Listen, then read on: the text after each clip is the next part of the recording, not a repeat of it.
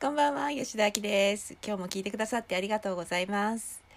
えーと、今日はですね、えー、皆さんに私がクライアントさんとしたすごいいいセッションがあったので、えー、本人の承諾も得て、ちょっとそのお話をさせていただきたいなと思います。今回はですね、その方は、あの別離を経験されたそうなんです。別離って なんかこう堅苦しい言い方になりましたけれどもまああの付き合ってた彼氏と別れた。そして以前にですねあの結婚をしていたんですけれども旦那さんと死別してしまってでまあその後初めて付き合った方だったのですごくねあのもう捨てられたくないというかもう置いていかれたくないっていう思いがすごくあってすごくねあの本人曰く執着していたらしいんですね。で一緒にいても捨てられたくない離れたくない置いていかれたくない結婚したいその思いがすごく強かったので最後の方3ヶ月ぐらいはもうほとんどパニックのような状態だったようでそれでまあ相手の方からこう離れていかれたみたいなんですけれどもやはりねこれはあの根底にあったのは小さい頃に愛してもらえなかった親にっていう思いだったんですね。でその時に私は親の愛が必要だ。私は親に愛してもらう必要があると信じていた。けれどもそうなのに愛してもらえている気がしなかった。あのこれはですねちょっと難しいんですけども実際に親が愛していたかどうかっていうのは本人にはわからないですよね。本人にはわからなくてでも子供って勝手にねあこれをやってくれないってことは親は自分のことが好きじゃないんだとか思いがちなんですよね。でもそのたった一つのことをしなかったからって親が子供を愛してなかったかっていうのは本当にちょっとそれは謎です。まあでそれもあってかどうかちょっと本当にその親御さんが彼女を愛してなかったかどうかはわからないんですけれども本人はそう信じてでその時にですねあの自分のことを責めるっていうテクニックを編み出したんですよ。まあ、これをセッションしてて出てきたんですけれどもすごくあの自分のせいで彼が去っていった自分のせいで自分がこんな風に彼に執着したがせために彼は去っていったんだっていうことを延々言っていてすごく自分を責めているのでなんでこの責めるっていうことを始めたんだっていう話をしたらあのその小さい頃に戻って小さい頃親御さんに愛されていないと思った時にそのなんか愛されていないという感覚が辛すぎて何かしなきゃって思うんだけれども何をしていいのかわからない。そんな時にあ自分を責めればいいんだと思った。まあその時は無意識ですけれどもね。ということが分かって。だからその自分が愛されていないと思うとまず自分を責めようと。自分を責めればなんとかなるんじゃないかっていうふうに覚えてしまったんですよね。でもうその時に自分を責めても何の役にも立たないですよね相手が去っていってしまったのは自分のせいだって思っていることで過去は変えられないですし彼も帰ってこないですよね。それなのに延々その自分責めをしてしまっている彼女はそれがとても苦しいっていうことを言っていてあ本当それは苦しいよねっていうことを見ていったんですね。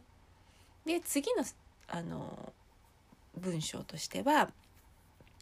私は彼に愛してもらう必要があるっていうものでした。でその愛してもらう必要があるっていうのはごめんなさいどういうことかというと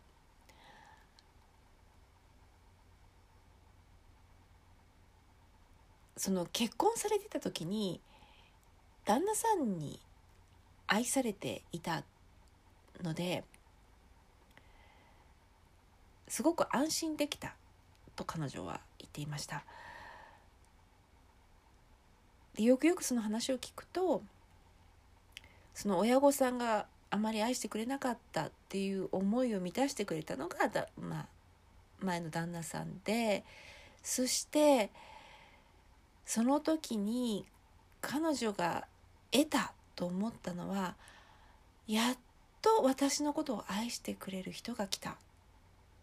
ていう感覚だったんですね。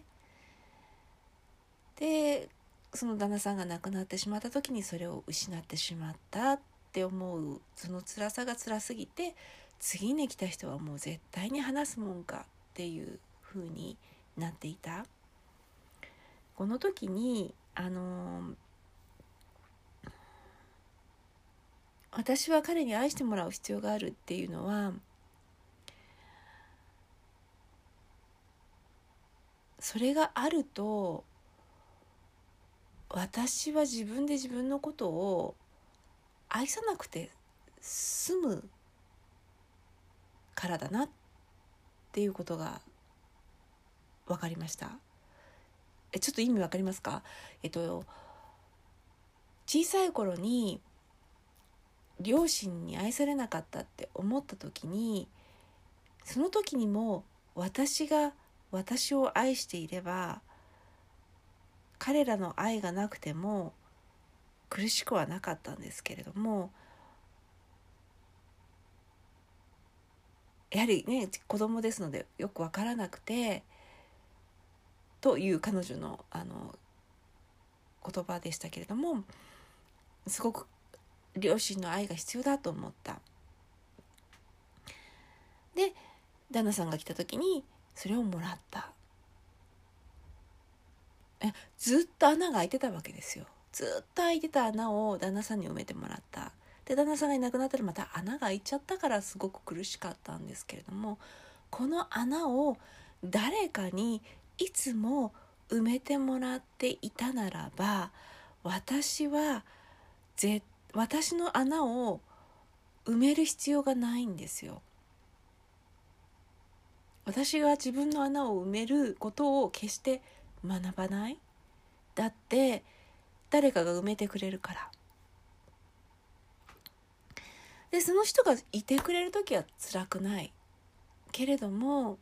いなくなったら死ぬほど辛いです。それがこの彼女に今起きてた出来事でした。